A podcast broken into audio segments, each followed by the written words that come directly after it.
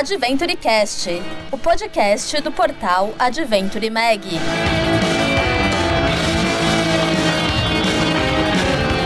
Olá a todos, está começando a primeira edição do AdventureCast, o podcast do portal Adventure Mag.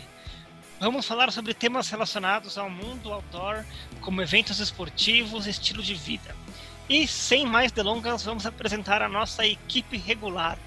Vladimir Togumi. Meu nome é Vladimir Togumi, sou editor aqui do Adventure Mag, sou fotógrafo também de Sport Outdoor e estamos aí junto nessa nova empreitada que é o Adventure Cast. Rosita Belink. Oi, pessoal. Meu nome é Rosita Belink. Eu trabalho com eventos outdoor desde 99, quando eu fui convidada para fazer parte da equipe de técnicas verticais da segunda edição da EMA, da expedição Mata Atlântica. Aí eu continuei nessa equipe de vertical até 2005, quando eu me formei em tradução interpretação, daí eu migrei para essa área, mas continuei nos eventos outdoor, nas corridas de aventura, Ecomotions e mundiais de corrida de aventura, é, assim como no Rally dos Sertões também, e na Brasil Rad eu trabalho como tradutora. Estou muito feliz em ter sido convidada para participar dessas gravações. Muito bem, eu sou Alexandre Coda, jornalista especializado no mundo outdoor, e hoje vamos repercutir os protocolos sanitários para a retomada de eventos esportivos.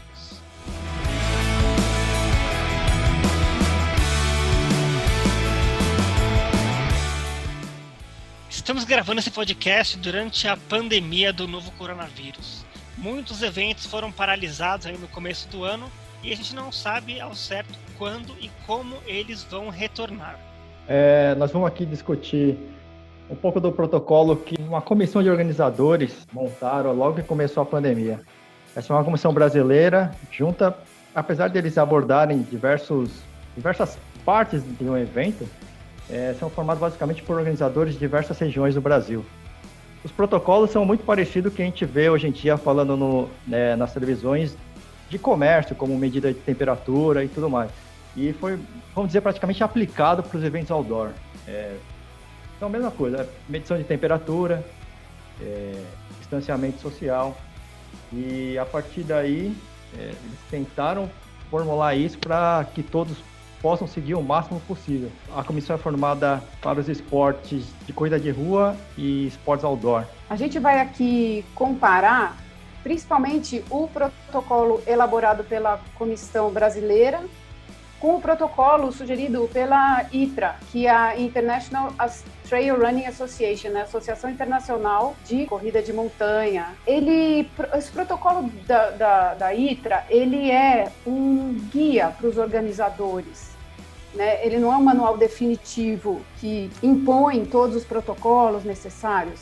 Eles elaboraram uma sugestão, eles fazem uma introdução sobre o que é a Covid, o que está acontecendo, aquela coisa que a gente já ouviu inúmeras e mais inúmeras vezes, mas é, que eles, eles analisam o impacto sobre os eventos de trail running e, e eles fazem um, uma sugestão numa forma de tabela, um, um checklist com as recomendações essenciais que tem que acontecer e recomendações que são advisory, que eles chamam que é um conselho. Vocês deveriam fazer isso. Eles ressaltam que é muito importante cada organizador de evento seguir as recomendações locais do, do país e do estado onde eles estão mas eles têm realmente uma, um checklist extremamente extenso e compreensivo de todas, todos os aspectos sanitários e de proteção para que os eventos possam voltar de uma maneira quase normal, né, Coda? O, o novo normal que tanta gente está falando hoje em dia, alguns gostam desse termo, outros não gostam, né?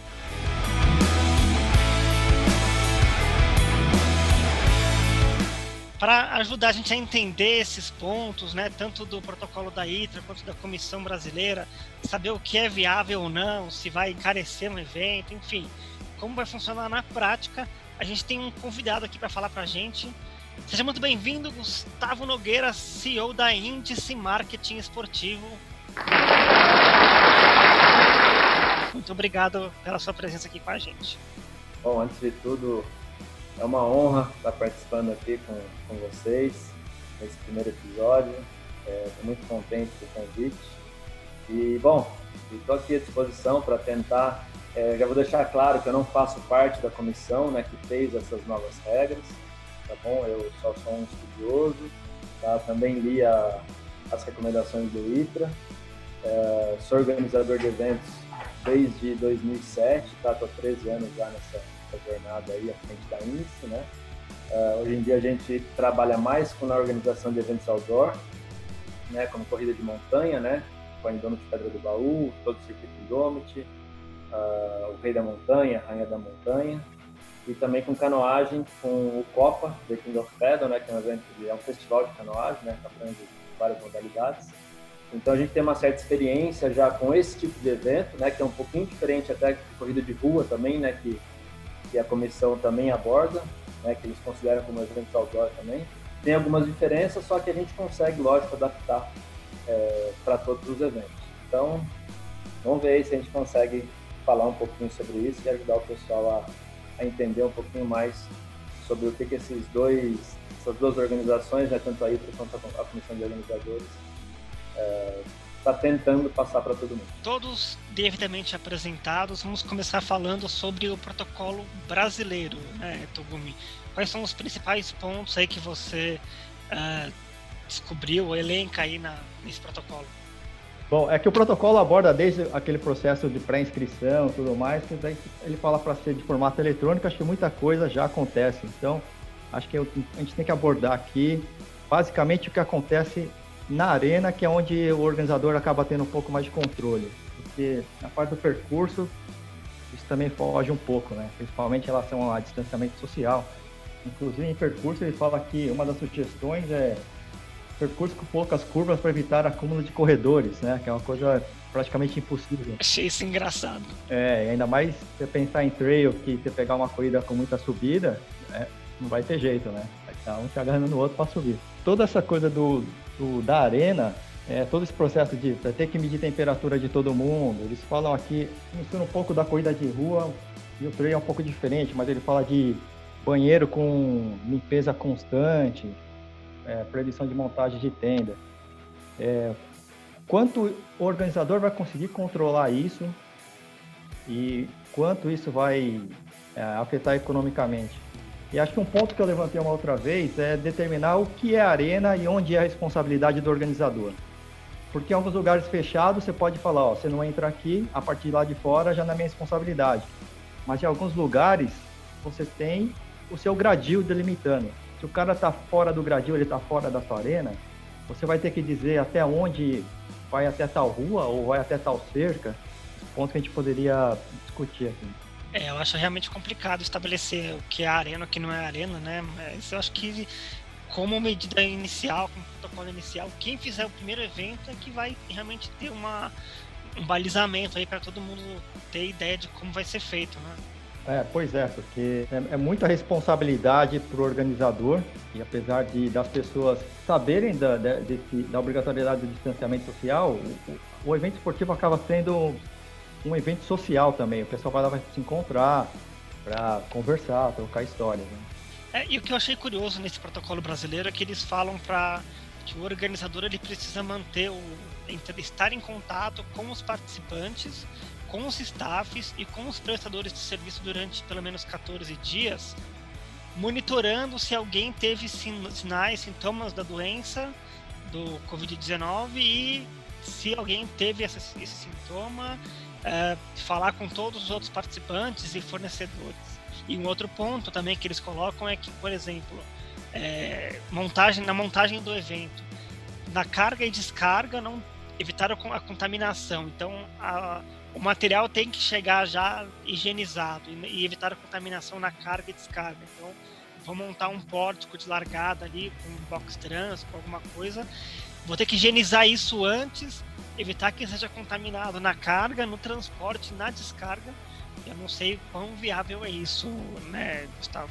Bom, é, primeiro a gente tem que ver também, assim, é lógico, né? Isso é um protocolo de sugestões, né? Como até a Rosita falou aqui, ninguém está impondo nada. E eu acho que vai chegar num ponto que a gente vai discutir o que é viável e o que não é viável. Né? É muito fácil a gente falar, putz, tem que ter isso, aquilo, aquilo. Mas vai chegar na hora, por exemplo, até a largada em. Eles falam muito de largadas em blocos, né? Então larga depois de tantas pessoas, depois de tantos minutos larga outras pessoas. É, eu acho que o que pode acontecer, o que ninguém está pensando é essas outras pessoas estão esperando aonde, né? Então vai acabar aglomerando da mesma forma. É, então a gente vai acabar, é, nesse ponto vai chegar o que é viável e o que não é viável, né? Começando já falando do ITRA, também das coisas que o ITRA colocou, que algumas coisas teriam que ser adaptadas, né? Até de regiões para regiões. Lá na Europa funciona de uma forma, né? As coisas, né? Normalmente os pontos de hidratação, por exemplo, eles são já em lugares estruturados, já, ou em igrejas, ou em pequenas cidades, vilarejos, que já tem uma estrutura montada. No caso do Brasil, ou vou falar, vou puxar para o meu lado aqui, no, no, meu caso, os pontos de hidratação são no meio do mato, entendeu? Com tendas. Então, você ter uma estrutura ali para o cara lavar a mão, para fazer certo tipo de coisa, é um pouco mais difícil. É impossível? Não é. Mas que vai custar, vai custar. Então, você vai onerar o organizador, esse organizador no final da na ponta lá, ele vai ter que repassar talvez esse custo pro atleta e a coisa começa a ficar ruim para todo mundo. Mas é lógico, nós estamos no meio da pandemia, também não podemos ficar aqui só, né, falando, ah, é um problema meu, é um problema seu. As coisas vão ter que acontecer, de uma forma ou de outra. Agora, quando que vão acontecer? Será que vão ter eventos esse ano ainda? Não dá para saber. Né? Isso ninguém sabe, né? É, a gente acabou de, de, lançar a Indomit, né, lançar as inscrições da Indomit para março do ano que vem. E a gente acredita que até lá as coisas já estejam mais normalizadas, mas mesmo assim é, um, é uma incógnita. Ninguém sabe o que, que vai acontecer. E, e, assim, tem coisas que dá para fazer. Higienizar, o banheiro várias vezes, banheiro químico, ok, dá para fazer. Você fazer uma reunião com seu staff antes da, da prova, ok, dá para fazer é, deixar álcool em gel para todo mundo passar, colocar é, máscara no kit, dá para fazer. Então, muita coisa dá para fazer. Outras coisas ficam um pouquinho mais difíceis, né? Como é que eu vou controlar o meu fornecedor, por exemplo? Na teoria, é possível. Na prática, eu acho que já é quase impossível. Para eu controlar todos os meus fornecedores, de estrutura, de, de, de som, de, de tudo, né? Tudo que envolve o evento.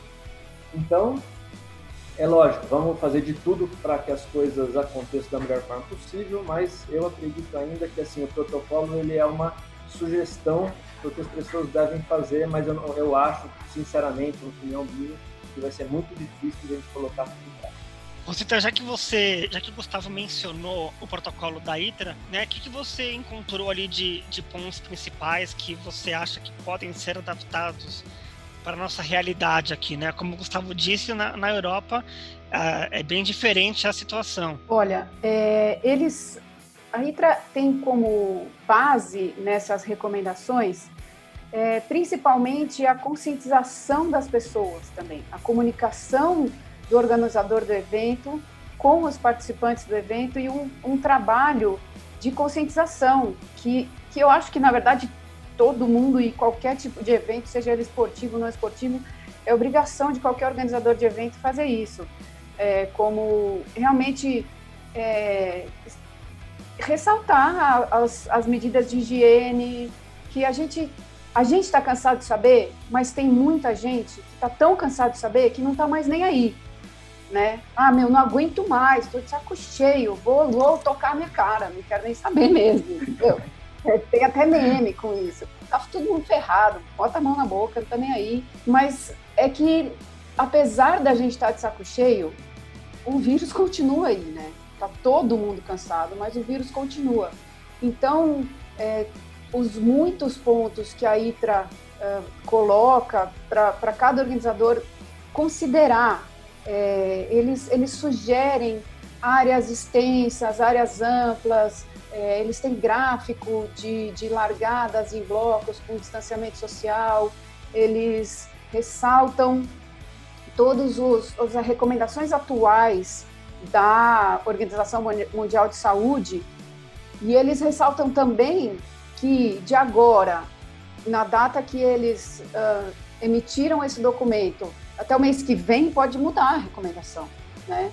Então, por exemplo, uma coisa que, eu, que me chamou muita atenção no protocolo da ITRA é que eles falam assim, tendo em vista que na situação, por exemplo, que o Gustavo falou, de, de um posto de abastecimento que é dentro de um lugar fechado, nesse caso as pessoas deveriam usar máscaras, bem cuidadosamente falando.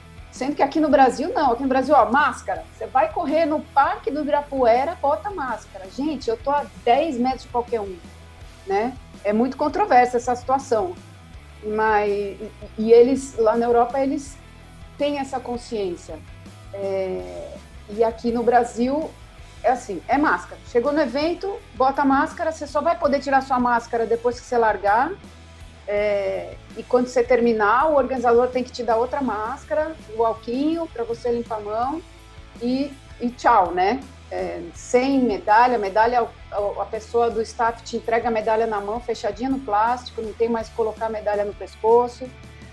É, essa parte da conscientização dos participantes, de não traga família, cachorro, papagaio, gato, é, infelizmente ainda não dá para ter isso, não fique, não pare na chegada fazendo selfie, tirando foto com a família. Gente, depois vai dar, né? Por enquanto não dá, mas um dia a gente volta a fazer isso. É, outra coisa que me chamou muita atenção, que eu comparei da ITRA com a brasileira, é que a ITRA coloca em letras garrafais que a Organização Mundial de Saúde não recomenda o uso de luva. A não ser para quem vai limpar o banheiro, óbvio, né? Mas. E para equipe, de, equipe médica, equipe médica, equipe saúde, sim, né? para quem tem que usar luva. Luvas a sim, quem sim. usa luvas. Então, o, o, e, no, e no protocolo sugerido no Brasil, tem luva para o pessoal do som. Sendo que o que acontece quando uma, uma pessoa que não tem costume de usar luva, como, como o pessoal da área de saúde, gente que usa luva profissionalmente. Ah, eu pus a luva, eu estou protegido. Então eu vou lá, eu mexo em tudo, eu pego tudo, daí eu pego meu celular, daí eu pego minha chave do carro, daí eu tirei a luva e está tudo certo. Mas aí eu vou pegar sem a luva no meu celular. Eu estou contaminando do mesmo jeito. Então, assim, é, ressaltar a higiene. É aqui, como, como disse o Drauzio Varela lá no começo, lavar as mãos com água e sabão, como a mamãe ensinou. Lava a mão direitinho, entendeu? A única coisa que me, me pegou mesmo foi essa história da luva, que eu tenho bode com a Sim. luva. Mas. Sim, mas a, questão da luva que está no protocolo brasileiro e não no protocolo não da ITRA. Não no protocolo da ITRA. Deixa claro que não é para usar. O protocolo da ITRA tem letras garrafais. Ele diz lá: a Organização Mundial de Saúde não recomenda o uso de luvas para quem não é da área de saúde ou limpeza ou quem deve usar luva realmente. Uma coisa que me chamou a atenção no protocolo da ITRA, até achei engraçado, assim, tem um protocolo de ultrapassagem na, na, É verdade, eu ia falar isso, só que esqueci. Muito bom. Você chega atrás do cidadão ali, fala para ele, vou te ultrapassar, pista, pista, né, como os corredores gostam de falar. Aí você tem que esperar ter um metro de distância lateral para conseguir ultrapassar. Aí você pode ultrapassar. Agora imagina a cena na vida real. Vou te passar, hein? Não, não, peraí, peraí, não tem um metro ainda. Ó, vou te passar, hein? Não, não, calma, não, não deu um metro. Uma das coisas que eu acho que, assim, na teoria é bacana, na prática vai ser muito difícil de que aconteça. Ainda mais uma corrida de montanha, por exemplo, que você não tem como controlar o meio da trilha, por exemplo, né? Não tem como controlar cada metro. Então é uma coisa que, como a, Rosita falou, eu acho que o mais importante nesse, nesse momento é a conscientização. É você comunicar muito bem seus atletas, o que, que vai acontecer, então não levar família, não aglomerar na largada, na chegada. É, o Togumi falou também o que, que é a arena, né? Então, assim, a partir da, da grade, como é que eu controlo? Assim, eu não sou a prefeitura, né, de falar ninguém pode ficar nessa área. Então, a gente tem que ter alguns protocolos, talvez em conjunto com a prefeitura, para falar, ó, ninguém entra aqui. Não sei é muito complicado, mas como eu falei, tem, tem lugares que a gente não controla. Então, e até nos regulamentos que a gente faz normalmente, a gente não coloca aquilo que a gente não consegue controlar.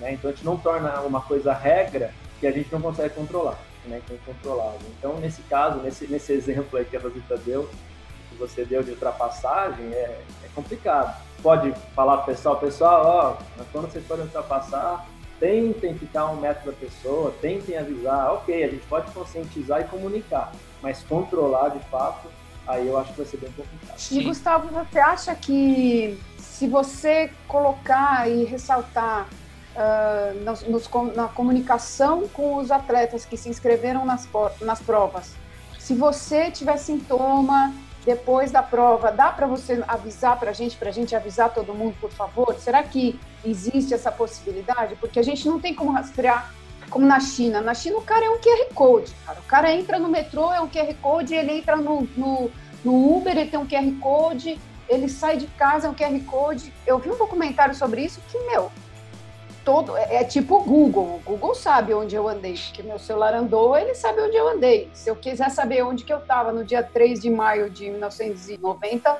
ele vai me dizer onde que eu estava, né? Então existe essa possibilidade? Você acha que os atletas colaborariam nesse sentido? Eu acho que sim, assim, a comunicação, eu acho que ela é possível em todos os sentidos. Comunicar, comunicar, comunicar, eu acho que até é o nosso dever nesse momento. É o dever do organizador comunicar o máximo possível. É, a gente, esse ano, né, Indomit, né, ela foi a última prova que aconteceu esse ano, né, que foi dia 14 de março. Quase não foi realizado, mas foi realizado. O que, eu fiz após a prova? Né? Como São Bento de Sapucaí, que é onde a prova é realizada, é uma cidade muito pequena, e inclusive as autoridades lá estavam muito preocupados né, com o que ia acontecer com a cidade, né, gente do Brasil inteiro vindo. Então eu monitorei a cidade nesse caso, entendeu? Então, é, 15 dias depois, eu sempre ligava lá para a cidade, a prefeitura, para as pessoas que conheciam e falava: tem algum caso aí? Eles falavam: não, não tem nenhum. Não, não, naquele momento não tinha nenhum caso aí em São Bento, né? Então era fácil de controlar. Ó, a prova não trouxe uh, nenhuma não doente aqui ou não transmitiu o vírus uh, dos munícipes né, de São Bento. Então eu consegui controlar a prova. Agora que todo mundo, o vírus já está em tudo quanto é lugar, é, eu acho que não, não, é mais possível fazer dessa forma, né? Vai ser, vai ser complicado. Então eu acho que a comunicação vai ter que ser o, a comunicação com o atleta, né? Vai ter que ser o jeito. É difícil, né? Eu estou falando de um, de um, mundo também, no meu mundo aqui de, corrida de montanha, é um mundo de 800 mil pessoas. Talvez seja mais viável. Agora, você está falando de uma prova aí, de uma maratona do Rio, que são 50 mil pessoas, é um pouquinho mais complicado. Né? Então, por isso que eu acho que, é, assim, a comissão ela fez um trabalho legal pra caramba aqui de, de fazer esse protocolo. Mas as provas são, são muito diversas, né? muitos tipos. Tem prova de montanha que tem 300 atletas no geral, né? Então, se você ainda fizer em largadas separadas, dá 50, 80 pessoas por largada. Numa corrida de rua, né, uma maratona, assim, você está falando de milhares de pessoas. Então, são universos muito diferentes. Mas eu acho que comunicar sempre dá. Tá? Na, na hora da inscrição, ou na hora que vai mandar um guia do atleta, ou na locução mesmo do evento, na hora que você está ali falando com todo mundo Comunicação sempre dá. Eu acho que assim, é uma, é uma maneira fácil, que não custa nada. Né? Normalmente você não tem um custo adicional por conta disso. Então eu acho que a conscientização e a comunicação nesse, nesse caso acho que vai ser primordial assim, para todos os organizadores. Togumi, o que, que você analisou aí da, da parte pré-prova, por exemplo, de entrega de kits do, do protocolo nacional? E o que, que a gente tem? O que, que eles falam sobre essa parte de entrega de kits? É, eles sempre trabalham com aquela com o fato do, do pessoal não se aglomerar, principalmente o que acontece dentro de loja. Mas, mas tem as opções além que o pessoal usou de é, marcar um horário para retirar seu kit. Acho que o esquema não é todo lugar que dá, mas o drive-thru é, é, muito interessante, né? Você só passa, pega seu kit e vai embora. É, talvez os lojistas não gostam muito disso, né? É, mas funciona. Acho que esse pré-prova é, é a parte mais tranquila, vamos dizer assim inscrição o cara faz da casa dele, o kit ou ele vai retirar com horário marcado do drive-thru, ou, ou ele, alguém tem as opções de entrega na casa da pessoa também.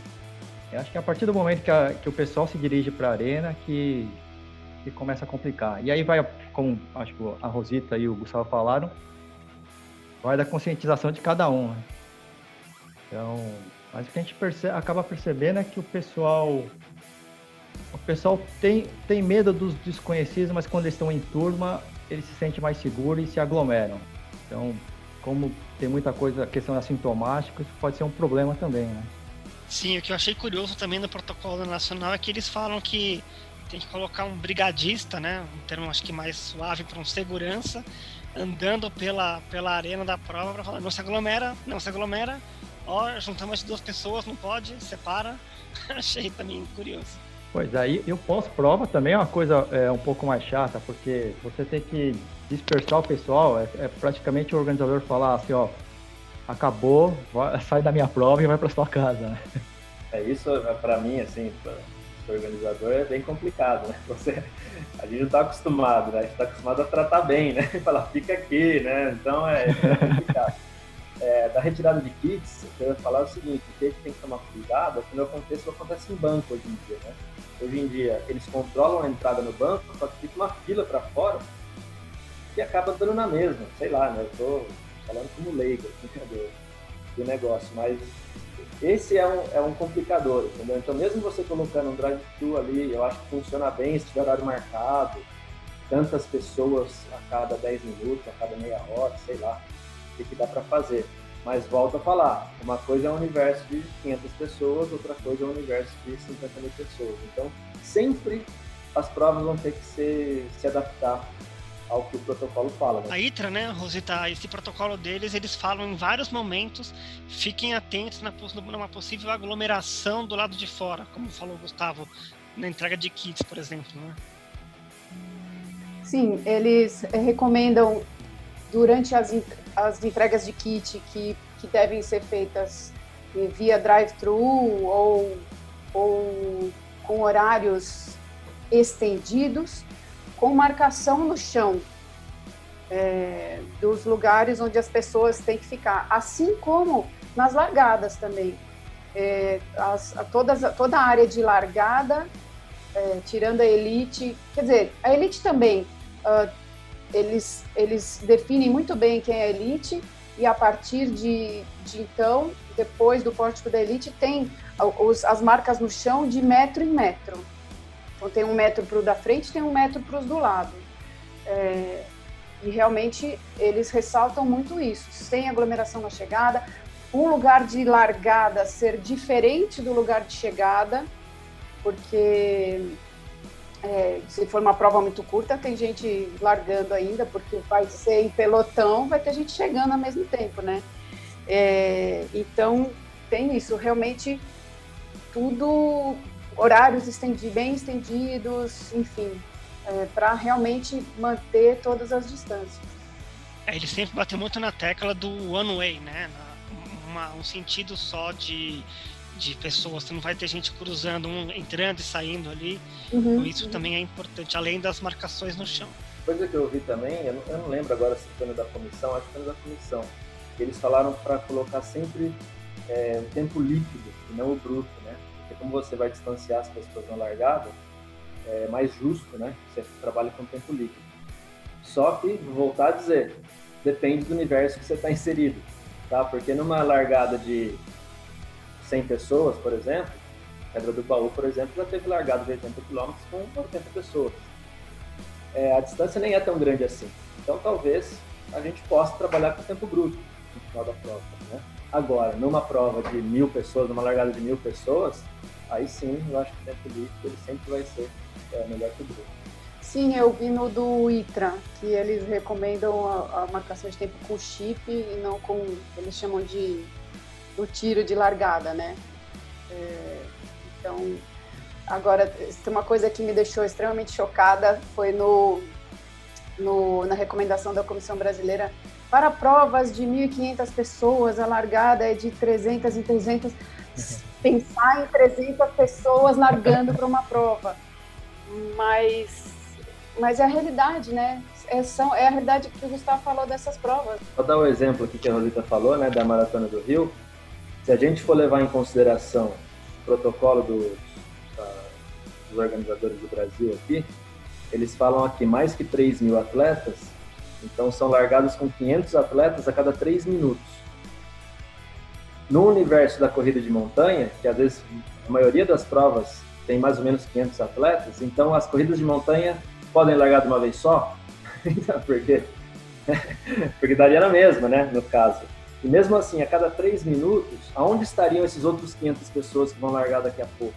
Elas vão estar aglomeradas em outro lugar. Então, esse tipo de coisa que, assim, talvez eu não tenha entendido muito bem, entendeu? Aí eu, pode ser que eu não tenha entendido, mas que a gente tem que ficar atento, porque senão não adianta nada, né?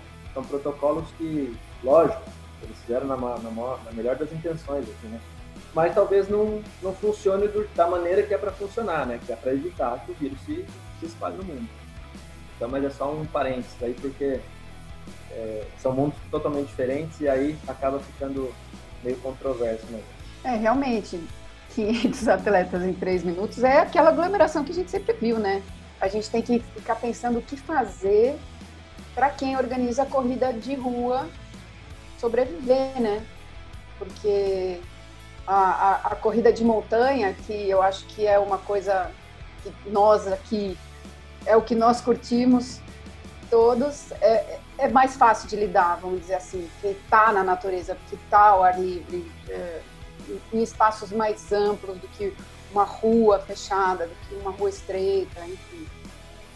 Não, inclusive, eu acho que o, o, o ITRA, ele pegou também bastante, porque assim, o que eles estão acostumados lá também no ITRA? É o TMB, que é uma prova de 8 mil pessoas, 10 mil pessoas que também aí entra nesse mundo da corrida de rua, né, mais ou menos, né? Mas para o Brasil, a gente não tem corrida de montanha com esse tanto de gente, muito difícil, eu, pelo menos eu não conheço. Né?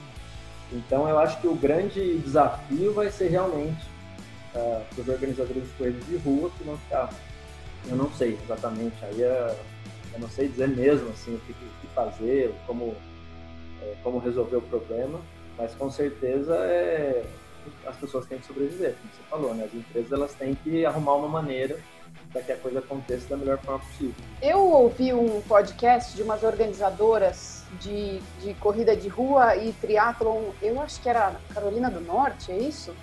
Isso, Carolina é, do Norte. Que elas, elas fizeram a prova com largada durante o dia inteiro. Então, era uma coisa eu ainda acho que não, não são provas de, de mil, duas mil pessoas, mas é uma solução para provas de corrida de rua, é você poder largar o dia inteiro. Aí é aquela história, tempo líquido mesmo, tem que ser chip, não tem jeito, só vai saber o resultado amanhã ou, sei lá, duas horas depois do último chegar. Mas é uma solução possível, né? Largar em blocos, larga das seis da manhã ao meio-dia, sei lá. De qualquer forma, Nesse caso, eu acho que as pessoas elas vão ter que teriam, né? Na hora da inscrição, ela colocar o horário que ela quer largar. Né? Porque você tem que ter um limite de pessoas, por senão todo mundo chega no melhor horário ali. Ah, todo mundo quer correr às seis da tarde. Então todo mundo chega lá às seis da tarde e dá na mesma, é, não vai adiantar muita coisa. Então acho que na hora da inscrição ali seria uma, uma ideia, né? Então, é. ah, das 7 horas da manhã eu tenho 150 vagas, tenho 300 vagas, sei lá. Acabou, acabou. Agora vai para as 8 da manhã e assim vai o dia inteiro. É, eu não vou querer largar uma... às 11, né? É, exatamente. correr das 11 a 1. Com o sol na cabeça, né? É, exato. Inclusive tem, tem corrida de montanha, né? De montanha, tem corrida de aventura, que é um negócio completamente diferente. Quanto tempo, Togumi, que já tá aí, o Haka, tá, a pessoa pode ir lá largar o dia que ela quiser, a hora que ela quiser? Pois é, ele, eu tive lá, eu tive um dia lá e a pessoa pode ter é, o mês inteiro. São todos os finais de semana, que ele pode agendar o horário que ele quer largar. Foi totalmente adaptado, tem os prismas com código, um QR Code preso onde seriam os PCs. Aí a pessoa larga e marca seu tempo, depois manda, como é uma exceção, o cara manda o Strava, pode ir com o seu celular tal. Aí vai depender da honestidade de cada um, né? Mas, mas funciona, funcionou, porque lotou muito rápido, assim. Então, como... nesse caso, funcionou por quê? Porque é uma corrida de aventura e você não precisa de staff, você não precisa marcar percurso, você não tem uma. É bem autossuficiente, uma... né? Exatamente. Para uma corrida de rua, uma corrida de montanha, que você tem que marcar o percurso, tem que ter staff, tem que ter placa, é, toda hidratação, aí já fica inviável. Mas foi uma boa ideia aí que o pessoal da corrida de aventura teve para o negócio funcionar e para o mercado se manter vivo. Pois é, tem, tem suas vantagens, né? Só espalhar o, o, os PCs e a galera se vira. Né? E torcer para ninguém roubar o PC, né?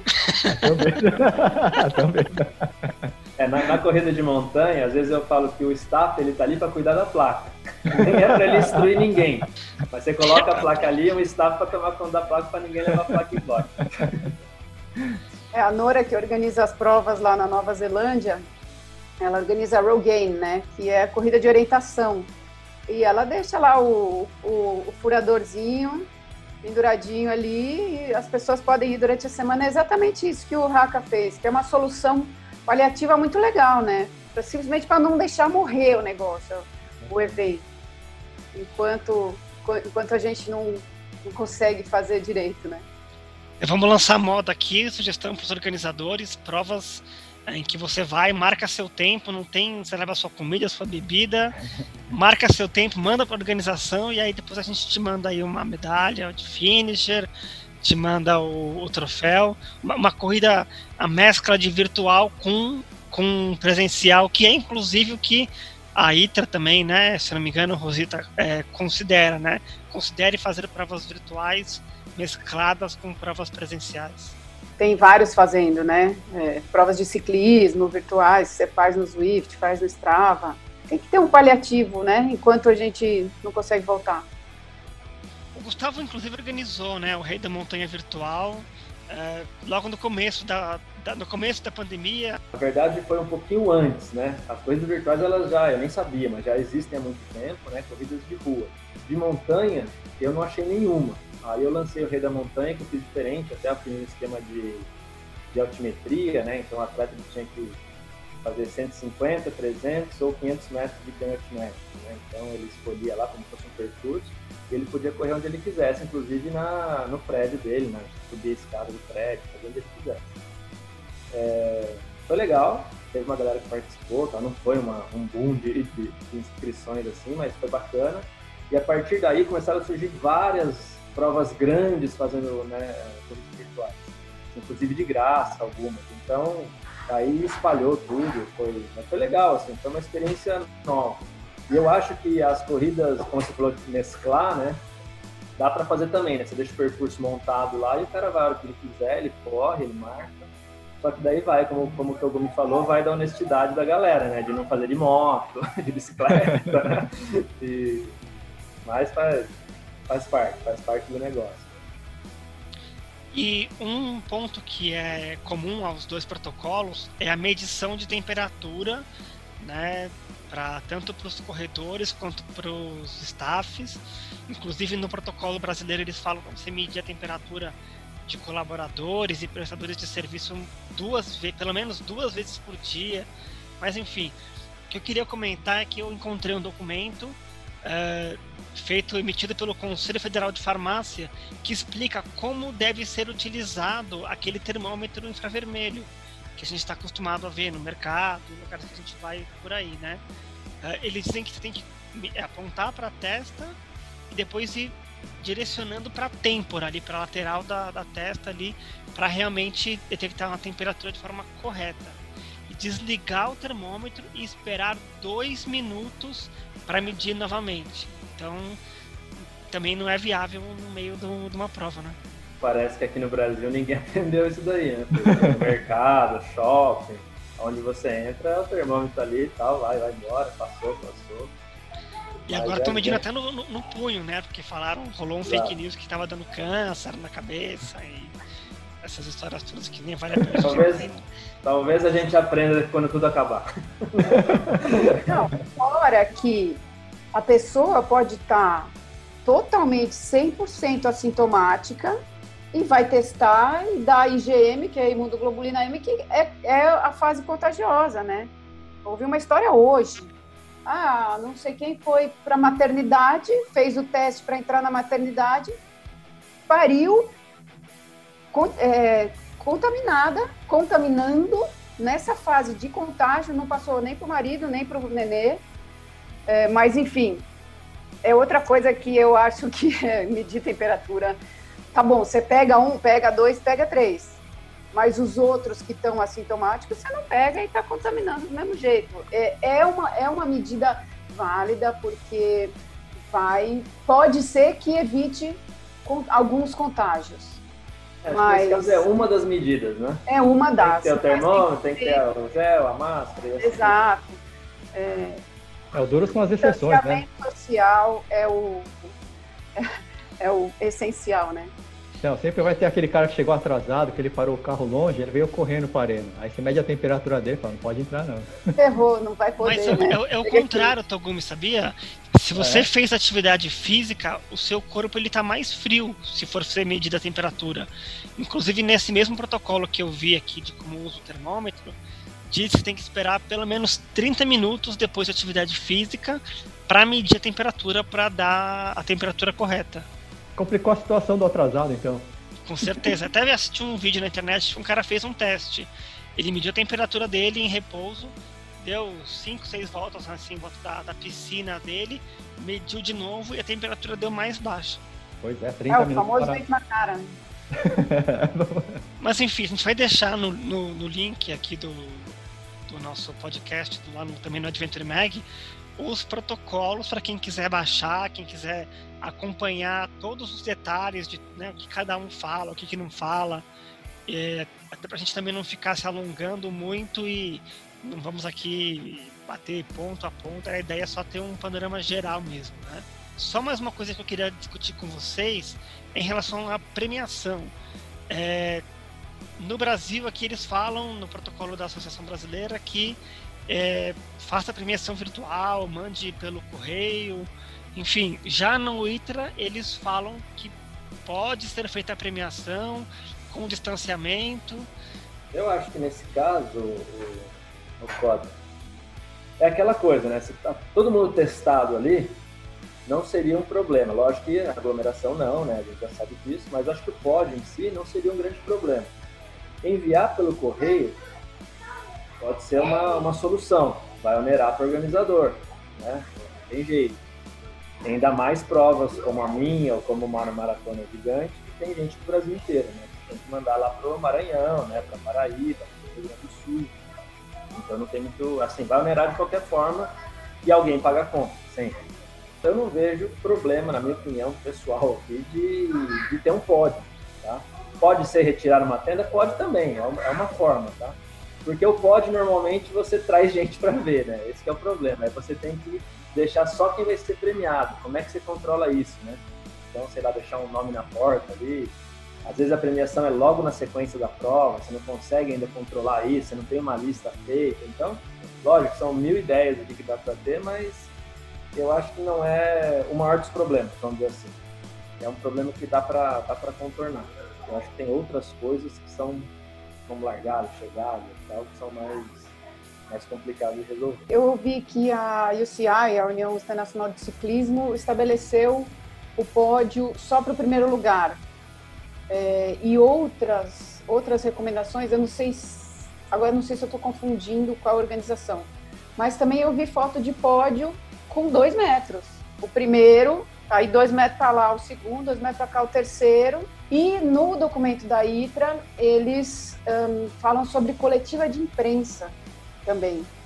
É, eles recomendam que não tenha coletiva de imprensa, mas que se for imprescindível, que apenas pessoas-chave entrem na coletiva de imprensa. Então, só os atletas da elite, mais top das galáxias, e mais a mídia top das galáxias, só o Togumi Koda pode entrar e que no caso aqui, acho que está mais para briefing técnico do que coletivo. A gente não tem esse é, tá. costume de ter coletivo, a não ser em grandes maratonas, maratona de São Paulo, maratona do Rio.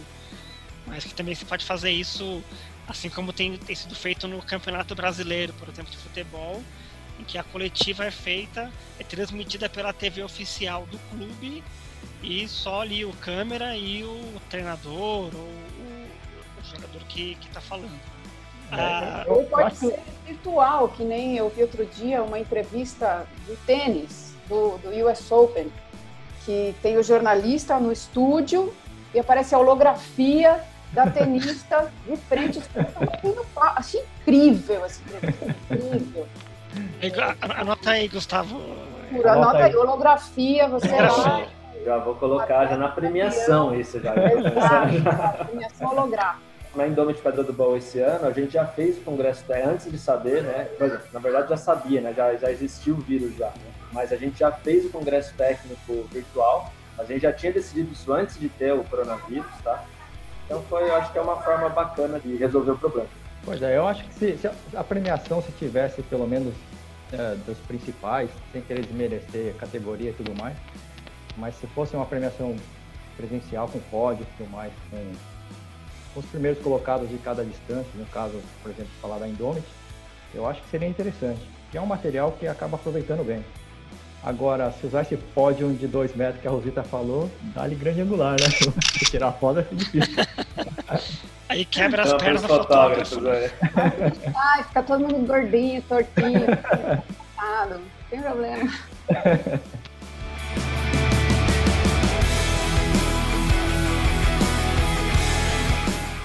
Bom, seguindo aqui nosso roteiro, eu queria repercutir com vocês algumas provas que já confirmaram que, que vão acontecer, né? Então, tem uma notícia, inclusive, no, na home do Adventure Mag, que as corridas de montanha, aquela, aquela franquia, né? aquela, aquele circuito corridas de montanha, lançou a edições históricas 2020 com provas é, em São José dos Campos, Piquete, Maicá no Rio de Janeiro, Cocalzinho de Goiás e Santo André. E a primeira no dia 3, nos dias 3 e 4 de outubro, em São José dos Campos, e eles não detalharam muito aqui na notícia e até no site deles, mas o que chama mais atenção é aquilo que você tinha falado, Gustavo, de organizar as largadas por horário. Parece que você, na hora da inscrição, escolhe né, a, sua, a sua largada, o seu horário de largada. E a premiação vai ser pelo correio, vai receber pelo correio o troféu quero falar que não vai acontecer, mas eu ainda não tenho total confiança de que as provas de outubro vão acontecer. Tá? Porque ainda mais que esse ano é um ano eleitoral, tá? Eu torço para que aconteça, né? Porque eu, faço parte do mercado, eu quero que as coisas voltem a acontecer, né? De uma maneira segura.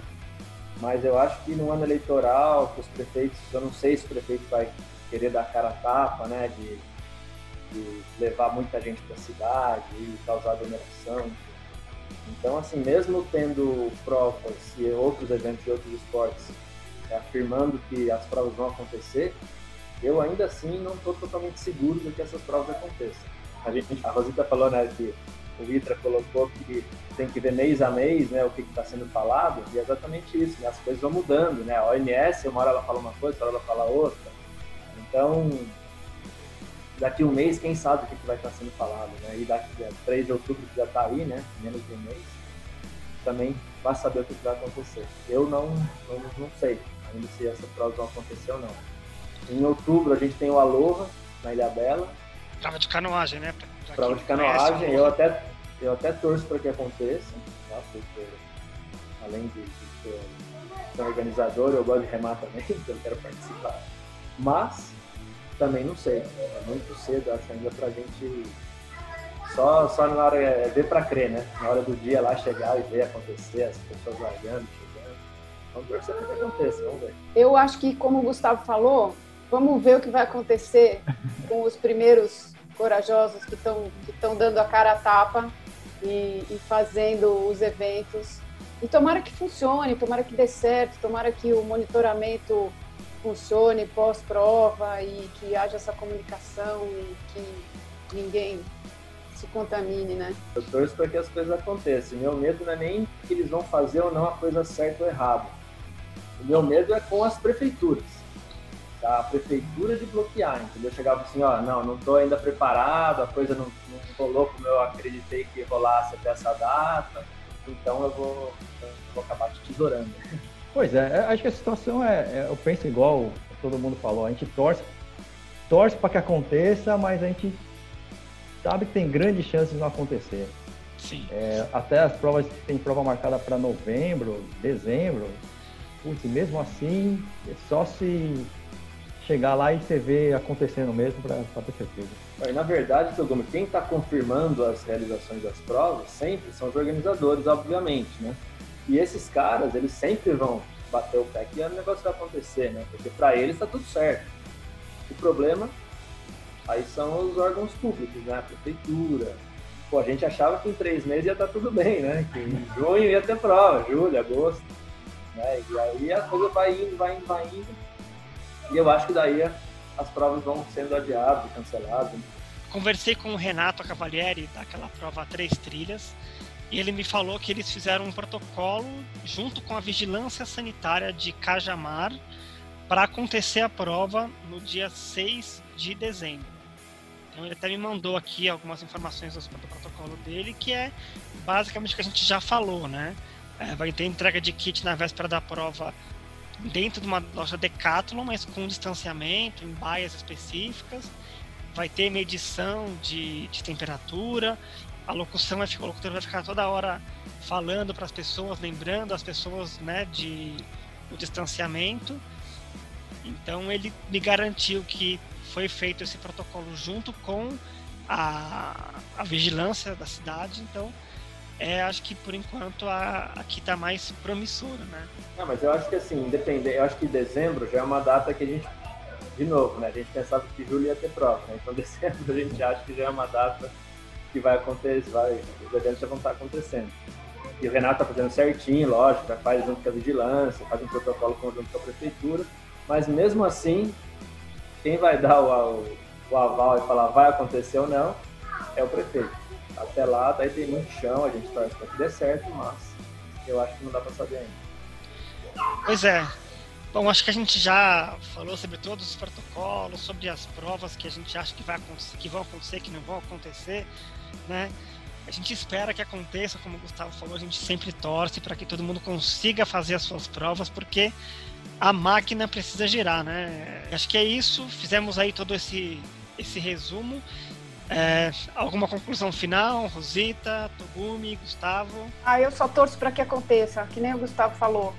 É, que, que a gente consiga fazer da forma mais segura possível, da forma mais consciente possível, com as pessoas colaborando de todas as formas e com o máximo respeito. Eu gosto do, do lema do Mário Roma, sabe? Respeito.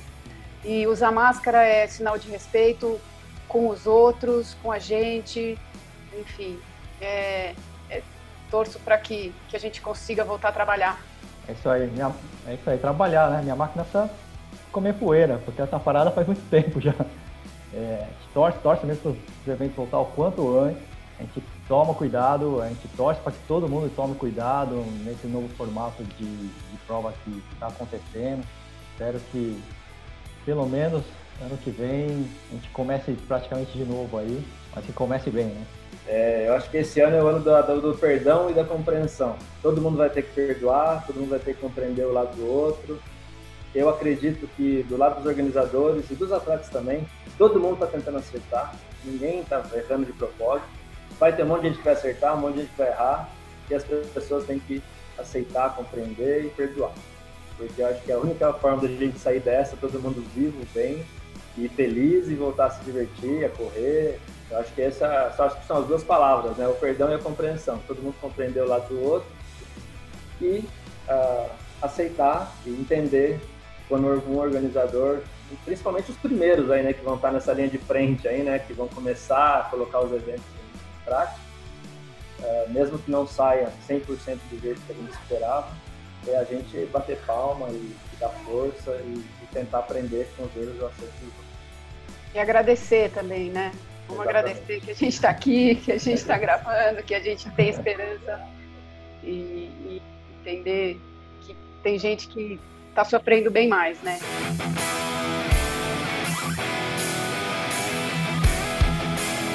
Então é isso aí, estamos aqui encerrando a primeira edição do Adventure Cast.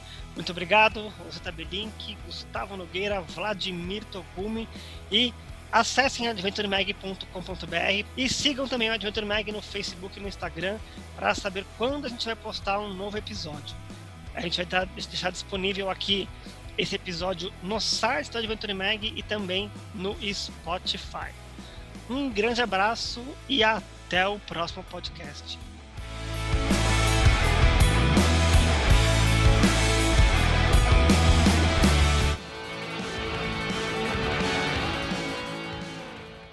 Adventure Cast, o podcast do portal Adventure Mag.